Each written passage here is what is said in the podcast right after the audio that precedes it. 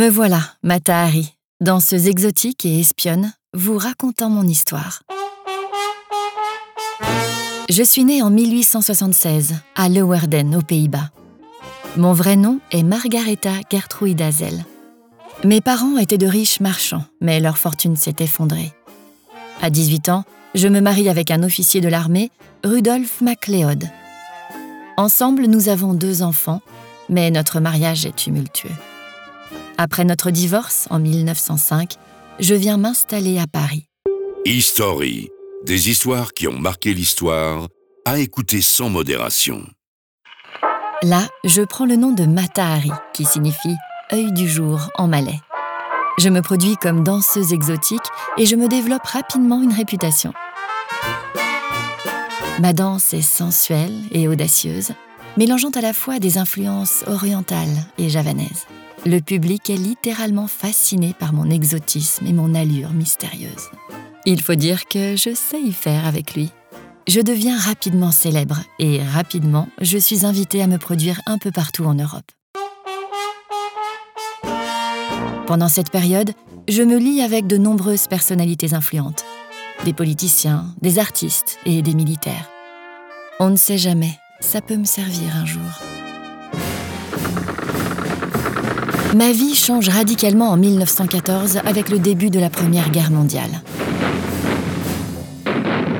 Les pays européens sont maintenant tous impliqués dans un conflit sanglant et dévastateur. La guerre fait rage. Comme je suis déjà connue et courtisée par de nombreux hommes influents, on me propose de travailler comme espionne pour le compte de la France. Ma vie commence à m'ennuyer et manque de surprises. Après tout, pourquoi pas? Je suis donc recrutée par un certain capitaine Georges Ladoux, chef du contre-espionnage français. Avec lui, les choses sont claires dès le début. Ma mission est simple, il me demande de séduire des officiers allemands, de les faire parler et de recueillir des informations cruciales. C'est ainsi que je deviens donc l'agent H21, une espionne au service de la France. Au début, mon travail d'espionne consiste principalement à recueillir des informations. Je m'infiltre donc dans les hautes sphères de la société et établis des contacts. Vu mon statut de célébrité courtisée, ce n'est pour moi qu'une simple formalité. J'entretiens ainsi des liaisons avec des officiers allemands et recueille des renseignements intéressants. Au fil du temps, mon travail d'espionnage devient de plus en plus dangereux je m'expose de plus en plus. Sûrement trop sûre de moi, ou alors un peu trop inconsciente de la situation. Bref, je suis surveillée de près par les autorités allemandes, mais aussi françaises, mon propre camp. En 1916, je suis mise en contact avec un attaché militaire allemand à Madrid. Je deviens très vite sa maîtresse et recueille auprès de lui des informations pour la France. Mais au fil du temps, ma position devient de plus en plus précaire. Le danger est de plus en plus présent. Les autorités allemandes commencent à soupçonner ma double vie d'espionne après avoir intercepté un message radio qui mentionne le nom d'un agent, H21. Alors, pour en avoir le cœur net et me faire sortir de ma tanière, les Allemands envoient intentionnellement pour me piéger de fausses informations me concernant. Ils espèrent ainsi compromettre ma position auprès des Français pour qu'ils pensent que je les trahis. Le piège fonctionne à merveille et je suis finalement arrêtée par les autorités françaises en 1917. Je suis directement accusée d'espionnage pour le compte de l'Allemagne. Et être accusée d'espionnage en temps de guerre, ça ne pardonne pas. Je subis un semblant de procès et suis finalement, et sans grande surprise, condamnée à mort. J'ai beau clamer mon innocence jusqu'à la fin, mais mes protestations sont vaines. Mon sort est joué. Je me souviens encore de cette matinée.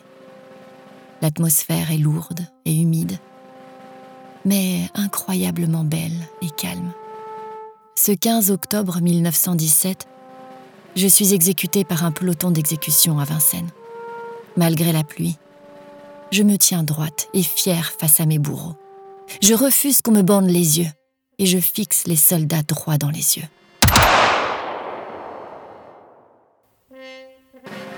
Ma mort est brutale, tragique. Mais mon histoire ne s'arrête pas là. Au fil des années, je suis devenue un symbole d'émancipation et de liberté pour les femmes. Mon histoire est d'ailleurs romancée et adaptée à l'écran à de nombreuses reprises. On me dépeint souvent comme une femme fatale, mais je suis bien plus que cela.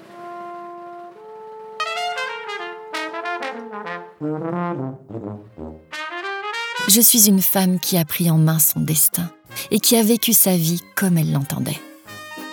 J'ai bravé les conventions et les attentes pour mener une vie passionnante et intense. Mon parcours de danseuse exotique à espionne est avant tout marqué par la curiosité et l'audace. J'ai exploré des mondes différents incroyables et je me suis immergée dans des cultures variées. J'ai utilisé mon charme et mon intelligence pour naviguer dans un monde dominé par les hommes. Dans les années qui ont suivi ma mort, des questions ont été soulevées quant à ma réelle culpabilité. Certains estiment que j'ai été victime d'une machination et que je n'étais pas réellement coupable. D'autres pensent que j'ai été utilisée comme bouc émissaire par les autorités françaises. Quoi qu'il en soit, mon histoire continue de captiver et d'inspirer. Ma vie est un témoignage de la force et de la résilience des femmes. Elle montre qu'il est possible de défier les normes et de tracer sa propre voie.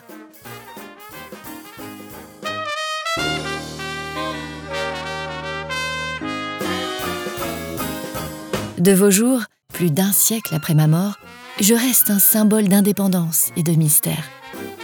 Mon histoire est une source d'inspiration pour les femmes et les hommes du monde entier. Même si mon parcours a été marqué par la trahison et la souffrance, je demeure un exemple de courage et de détermination face à l'adversité.